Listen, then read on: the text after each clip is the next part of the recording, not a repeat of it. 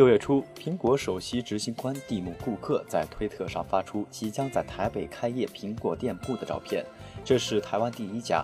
虽然这是其在台湾的第一个零售店，但已经取得了卓现的成绩。作为一个长期对外投资开放的经济体，台湾地区能够吸引科技巨头，特别是苹果，即使大陆竞争对手试图吸走的一些。从 iPhone 小巧相机镜头到 MC Book 的充电器，一切都是在台湾生产的。拥有这些公司大亨们将其财富的很大一部分归功于这个世界上最有价值的上市公司。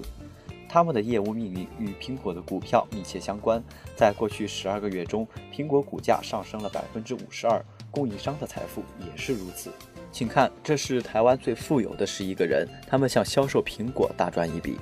世界上最大的电子合同制造商红海精密，更多以其富士康的商标而闻名，为全球科技巨头苹果制造 iPhone 和 iPad。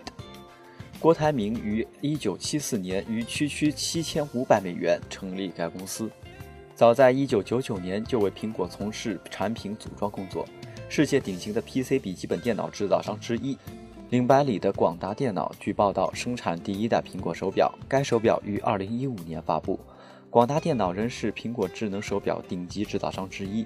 林耀英和程世清于1987年共同创立大力光电，如今该公司为苹果公司制造相机镜头，以及中国智能手机制造商小米和华为。在2016年销售了约66亿部光学元件。大力制造所有的 iPhone 镜头的90%，在2016年来自苹果创收约40%。三十三年前，由两兄弟张余生和张洪本共同创立的日月光半导体制造股份有限公司，通过其子公司环龙电器为 iPhone 组件提供各种的芯片，包括 Touch ID 指纹传感器，自苹果所得收入占四分之一以上。郑崇华，台达电子于1971年开始为电视零件制造商，现在是电力电子领域的全球领导者，为苹果 iPhone 以及 MacBook 的充电器制造了无源元件。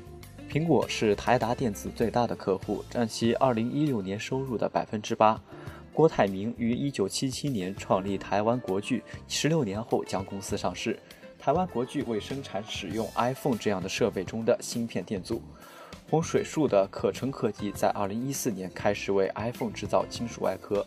分析师预计，截止2016年，可成科技销售收入的百分之六十来自于苹果。可成科技将通过金属外壳和玻璃组件来适应最新一代 iPhone 全玻璃显示屏。台湾集体电路制造股份有限公司在2016年销售额中占到苹果的百分之二十一。它将为最新款的 iPhone 制造 A 十一芯片，这将是最昂贵的组件。和硕由即将来到的大亨童子贤经营，是高通在2017年5月起诉不支付版税四家台湾 iPhone 制造商之一。出口到美国销售额占和硕2016年销售额的百分之三十四。